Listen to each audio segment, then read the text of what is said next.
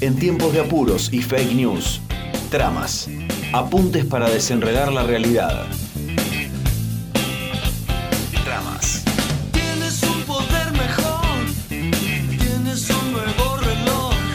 Y ahora sí, le damos la bienvenida a uno de los del equipo de Tramas Boletines, nuestro amigo Lucas Castiglioni. Hola Lucas, ¿cómo estás? Bienvenido. Hola, buenas tardes, ¿cómo están? Muy bien, muy bien. Ahora Lucas con Pascual acá en el estudio también. ¿viste? Bueno, no estás viendo porque no nos estás viendo. la manito, mirá. Ahí Te está. Sí, Pero bueno, nosotros sí te vemos eh, perfecto. Eh, ¿Vos, Lucas, cómo estás después de la recuperación de- del coronavirus? ¿Vi- ¿Bien? ¿Estás con alguna secuela así que digas? No, no, ninguna, ya los estudios de chequeo hechos, así que bien. Perfecto. Un toro, Lucas. Eh, bueno, Sí. Lucas, te es Lucas Castiglione se mete en la polémica. Estuvo viendo a Fantino, el programa de Fantino. No.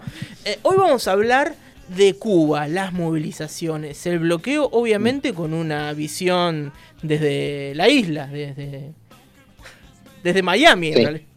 No, no, en serio. Claro. Hoy vamos a estar hablando eh, de Cuba, justamente aprovechamos, Lucas, que sos nuestro analista internacional, que mejor que vos, para echar luz a esto que vemos en los medios y que vemos tan manoseado, ¿no?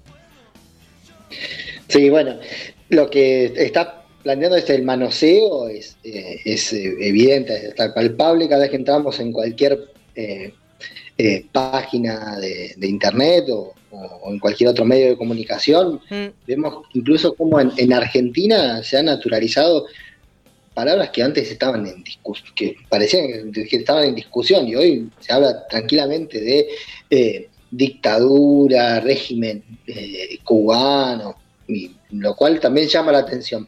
Pero bueno, dentro de ese manoseo, a mí me gustaría hablar de efectivamente lo que pasa en Cuba por, lo- por la importancia que tiene y en sí la, la- la isla y todo lo que ello significa, no solamente dentro de la- del, del proceso cubano, sino eh, para, para el mundo en el que vivimos, ¿no? Porque, y por qué es importante pensarlo. sí. Y, y en ese sentido a mí me gustaría hablarlo en- y para organizar, me parece importante también que es, es un elemento para, son, podemos hablar mucho, pero nos, nos, nos sirve para, también para discutir en muchas, muchas cosas de lo que pensamos a futuro, ¿no? de lo que es nuestro presente y pensar a futuro a partir de, de Cuba, y por eso para ordenar un poco las, las ideas y también la, la discusión, pensaba hablar un poco de las, de las movilizaciones y las causas, del bloqueo eh, a Cuba y finalmente de la, de la revolución del, del 59 y los desafíos de hoy en día.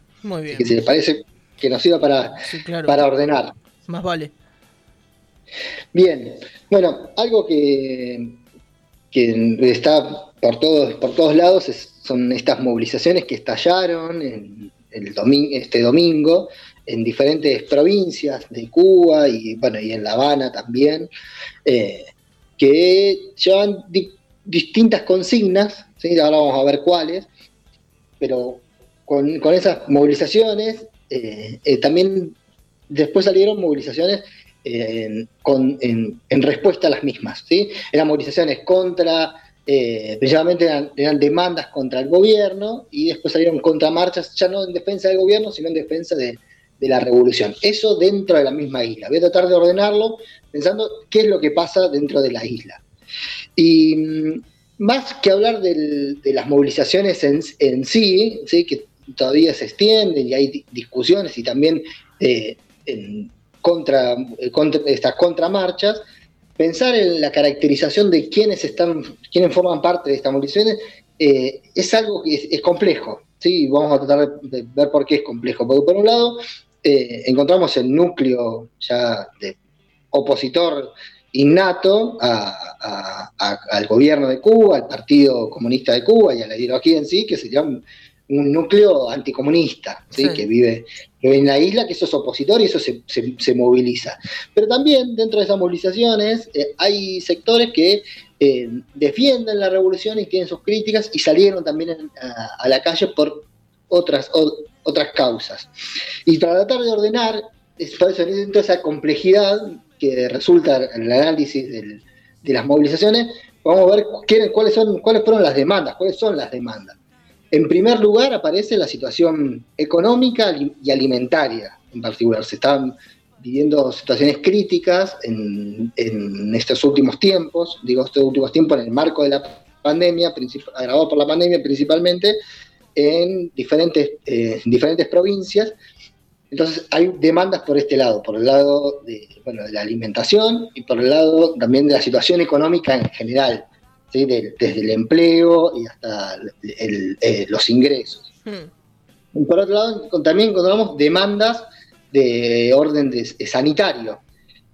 Actualmente, hoy en día, Cuba está viendo uno de los picos más altos de COVID, ¿sí?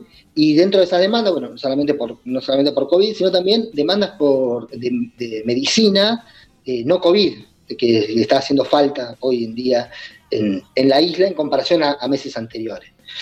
Y la, otra demanda, y esta sí, acá la encontramos más, más emparentada, esta diferenciación dentro de los, de los y las manifestantes, eh, están las cuestiones más políticas. El núcleo duro anticomunista va a pedir, está pidiendo desde, desde el día uno el cambio de, gobierno y, abandonar la revolución, y después hay otras demandas más de orden de, de reformas y demás.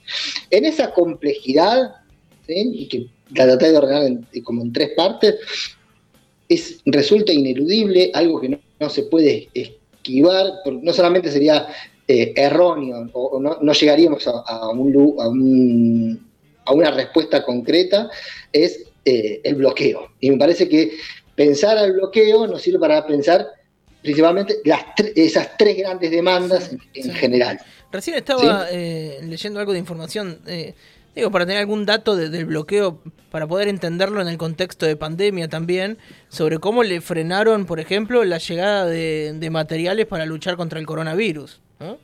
Eh, kits de diagnósticos, barbijos, bueno, una serie de, elementos que sirven para pelear a la pandemia y que por el bloqueo no llegaron nunca a la isla. Exacto, eso que decís, José, es muy importante y hoy en las noticias está poco difundido, eh, también es cierto, porque ¿qué, qué, qué entendemos por, hoy por hoy por el bloqueo?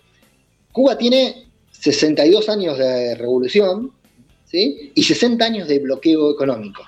Es decir, desde la imposición de los Estados Unidos en el 61, después se aprobó en el 62, se fueron continuando diferentes esquemas y medidas de bloqueo contra la isla. Es un bloqueo económico, comercial y financiero, eh, que ha tomado diferentes formas a partir de los años 90. Se agravó porque se extendió, no fue solamente con los Estados Unidos, sino se incluyeron eh, el bloqueo, la imposibilidad de, de comercial, comercializar y tener relaciones financieras y comerciales de mm, empresas estadounidenses, sino también de sus filiales. Después se extendió, se endureció y, el golpe más fuerte último lo dio Trump.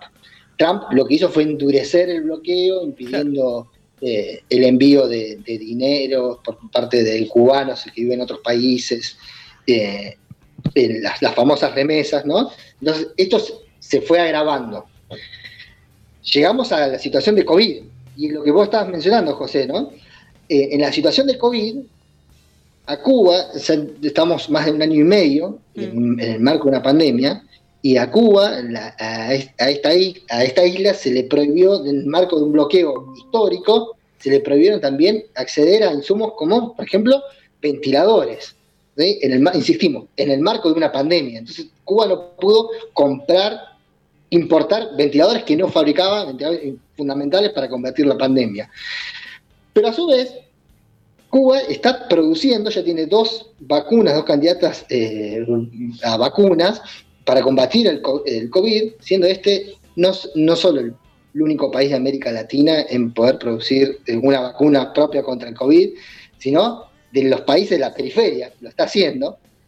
Y lo que, lo que se está imposibilitando también es importar eh, a laboratorios, import- eh, comprar jeringas para llevar a cabo, eh, para llevar a cabo el, el esquema de vacunación. Entonces, en ese marco, en, en ese bloqueo feroz que, que está imponiendo los, los Estados Unidos, eh, se agrava con la situación de COVID. Decíamos, teníamos bloqueo para, para, com- para combatir las, la- las consecuencias del COVID, pero también para combatir la enfermedad con el caso de las jeringas. Y, con, y con contrapa- en, en- contramano a esto, tenemos las propias iniciativas cubanas de el desarrollo de la vacuna, pero también recordemos al, al inicio de la pandemia, ¿sí? cómo fue todo eh, tan grande y que los las misiones de médicos y médicas cubanas de solidaridad no se hicieron solamente en países eh, periféricos, sino también en Italia, en países de Europa, donde médicos cubanos y médicas cubanas iban solidariamente a apoyar a, a combatir el, el COVID. ¿sí? Bien. Sí, sí, te escuchamos. Lucas, perdóname. No, no, yo pens- pensaba en el bloqueo. Y di una, di una dimensión histórica de, por qué es esa dimensión histórica, eh, que lleva más de lleva 60 años, pero entonces ahí encontramos una primera respuesta a la situación en el marco del COVID, la, variante Delta y eh, la imposibilidad de tener herramientas para combatir al COVID en términos sanitarios. Pero el bloqueo también tiene un, un impacto económico, como la propia crisis de, de- de coronavirus. Un impacto económico que está desde los inicios de la revolución. Los, los cubanos, las cubanas solían decir que su economía era de sobremesa, ¿no? Entonces decían tabaco, café y azúcar. Claro, la economía esa sobremesa, situación- está bien. Claro. Eh, esa, situa- esa situación eh, se agravó en el marco de la Guerra Fría, la confrontación Estados Unidos y la Unión Soviética, pero con la caída del bloque, del bloque soviético, ya en, los años, en los años 90, ya ahí se cayeron no solamente las principales relaciones comerciales y financieras que tenían los cubanos por fuera, de- por fuera de- del bloqueo, sino también aliados políticos, estratégicos. Entonces ahí entramos en una nueva crisis, de ahí las, las más profundas, en los años 90, que fue el periodo especial.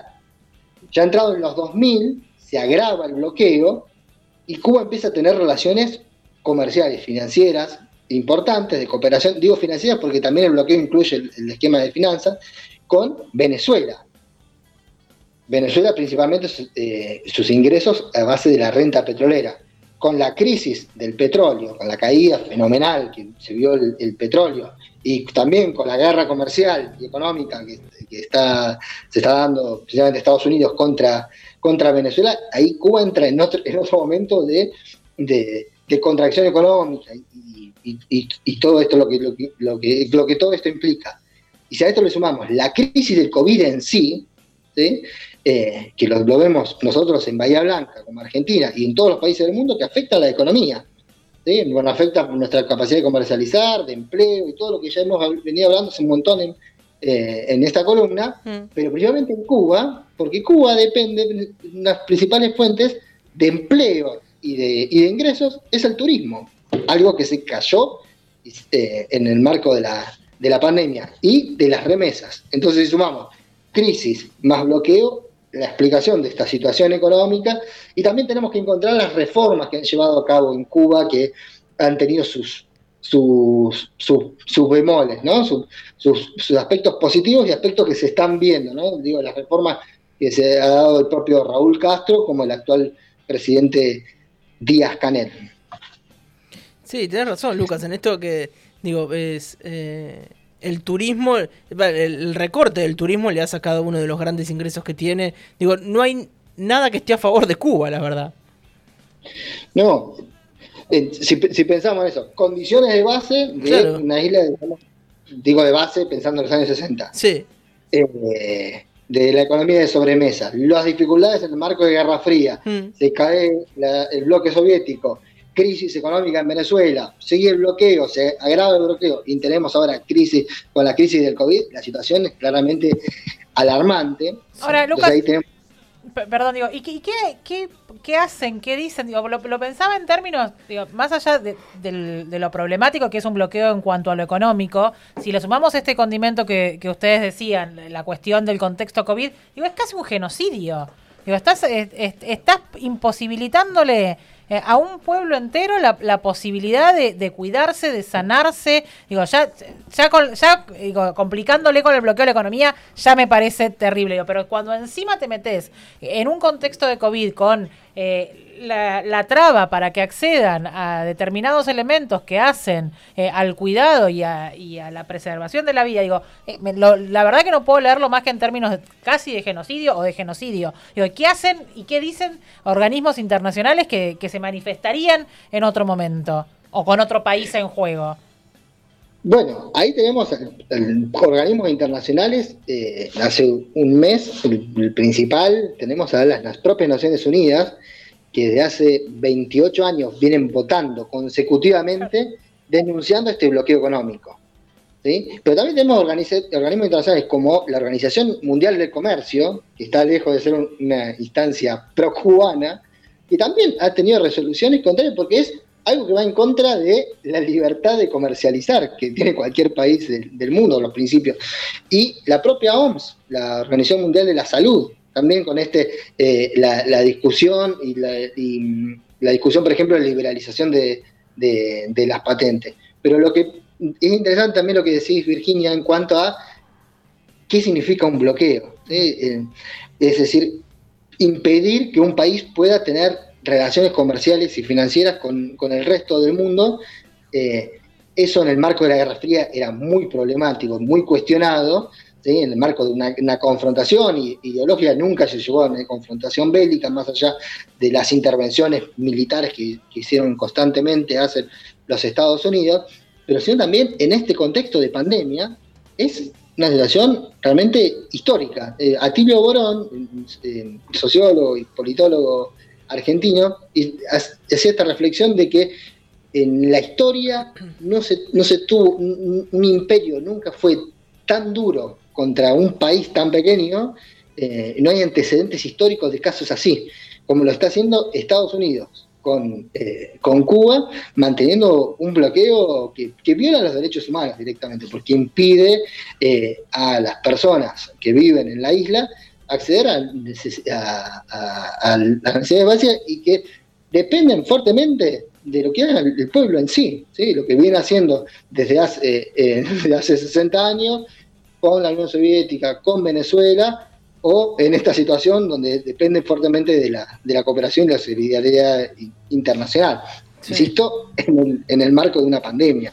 Sí, está bien eso, Lucas, este análisis integral que haces, incorporando la pandemia y lo que produce la pandemia, no solo la enfermedad, las muertes, sino por qué pasan y también lo del turismo. Pensaba en, en cómo han tratado algunos medios que obviamente eh, hacen la, la, visión Miami, ¿sí? Eh, que te llaman a, a, un o una cubana, ¿viste? Ponen y dicen, vamos a hablar con no sé quién de, de Cuba y habla con ese acento así. Y Claro, te hace un recorte de la realidad muy prolijo. Vos decís, no, bueno, pues si es cubano, me está diciendo esto, tiene que ser la única verdad, eso. Y es como eh, llamar a, un argentino y preguntarle sobre la realidad, ¿no? Con cada argentino que hable, seguramente van a tener otras visiones. Eh, y, y, no alcanza solamente con la visión de, de, una sola persona. Digo, hay que hacer este. Eh, un análisis integral, digo, teniendo en cuenta todas estas variables y estas que se han sumado en los últimos 15 meses. Digo, no es lo mismo Cuba ahora que hace dos años atrás. No, no, sin, sin lugar a dudas. Lo que, y, el tratamiento mediático tiene un sentido, ¿no? El sentido este de, que, que decías de manosear, de, claro. de naturalizar ciertas, ciertas palabras, pero el, el, principal sentido es por qué molesta tanto, por qué sí. ocupa hoy los principales, los principales medios. Hoy sí. Cuba, una pequeña isla, ¿por qué preocupa tanto? Y, y la respuesta es eh, por, lo que, por lo que significa. La revolución cubana, es decir, la primera revolución socialista que se hizo en, eh, en América Latina a 350 kilómetros de los Estados Unidos, de la cuna del de capitalismo. ¿sí? En, esa, en, esa, en esa isla se logra sostener eh, esa revolución y la ya no, no solamente la, la, la, la, propaganda y todo lo que, lo que, lo que vienes hablando, sino las acciones que lleva a cabo los gobiernos demócratas, republicanos eh, o, o cual, y el gobierno permanente, como dicen los propios, los propios cubanos, contra, contra la isla por, por lo que representa en sí. ¿sí? No, ya no, desde el mensaje de Macri grabado eh, por, que publicó en, en, en, las redes, preocupándose por los cubanos, no, no se preocupa claramente por, por lo que viven los, cubanos y, las cubanas. Hay una discusión que claramente es ideológica y este ataque que se, está viendo, digo, este ataque más eh, discursivo y, obviamente material, no, es, no, no, se lo está discutiendo por los por los errores eh, de los, de los del gobierno cubano, sino más bien por los aciertos. ¿Qué fue lo que hizo y qué es lo que significa hoy eh, una revolución en el marco del siglo XXI y en el marco de una pandemia? Sí. Eh, te leo un, mensaje, Lucas, que llegaba incluso antes de, escucharte, ¿no? Escribe Omar del Ménico. Dice, Luquista Castiglioni, un capo. Y te deja unos saludos. Bueno, ahora escuchando la columna seguro que que más aún. Bueno, Lucas, no sé si eh, nos quedó algo por preguntarte, algo eh, en el tintero, eh, pero me, parece interesante esta, esta mirada que tenés de el cubano en Argentina. Lucas Castiglioni, cubano en Argentina. Bienvenido a Radio Urbana. No, en serio, esta mirada integral y incorporando esta, esta variante que es la pandemia, que afecta de lleno y con varias aristas al sistema cubano. Sí, sí, bueno, bueno, eh, lo que quería es llegar a esta conclusión de, los méritos, de lo por qué importa, ¿sí? Por qué importa, a veces cuando, cuando decíamos las columnas anteriores de mm. países que parecen más lejanos y, que necesitamos encontrar el punto de común para pensar el, mundo en general, mm. eh, acá es evidente de por qué importa, eh, es justamente por el significado y los desafíos que tiene hoy el el pueblo cubano en el marco de bloqueo asfixiante mm. y en el marco de, una pandemia. Por eso eh, es, un, es un escenario que, nos tiene que, que, preocupar, no solamente para el presente, sino por lo que pensamos hacia futuro. Impecable, Lucas. La verdad que eh, súper completo, súper fácil eh, de entender. Eh, me parece que una mirada necesaria. Después van a poder encontrar esta columna en nuestra página web, en nuestra cuenta de Spotify y la invitación que les hacemos siempre, ¿no? A visitar tramasboletín.wordpress.com para encontrar toda esta información. Vamos, allí, allí vamos a tener una, un nuevo artículo, ¿no? Hablando sobre, sobre Cuba. Bien, sí, sí, es la idea. no, no, es la idea. Te estoy dejando enganchado, Luca, ¿cómo es la idea? El compromiso. Lo llamamos a Popolo, si no. sí, Lucas, eh, muchas gracias. Y eh, otra recomendación, buscarlos en las redes sociales, arroba tramas boletín, darle me gusta, compartir, comentar, que eso hace que esta rueda pueda seguir girando. muchas gracias y buena semana para todos y todas. Un abrazo grande, Lucas, que sigas bien. Bueno, ahí charlábamos con Luca Castiglioni, parte del equipo de Tramas Boletín.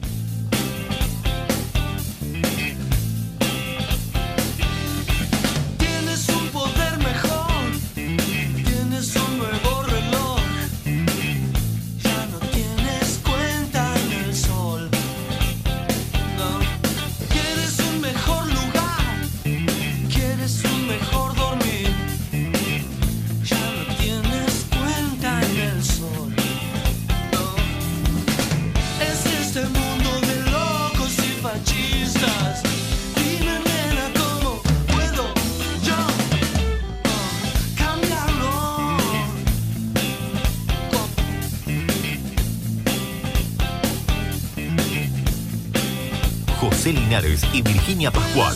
Hasta las 18 horas, total normalidad por Radio Urbana.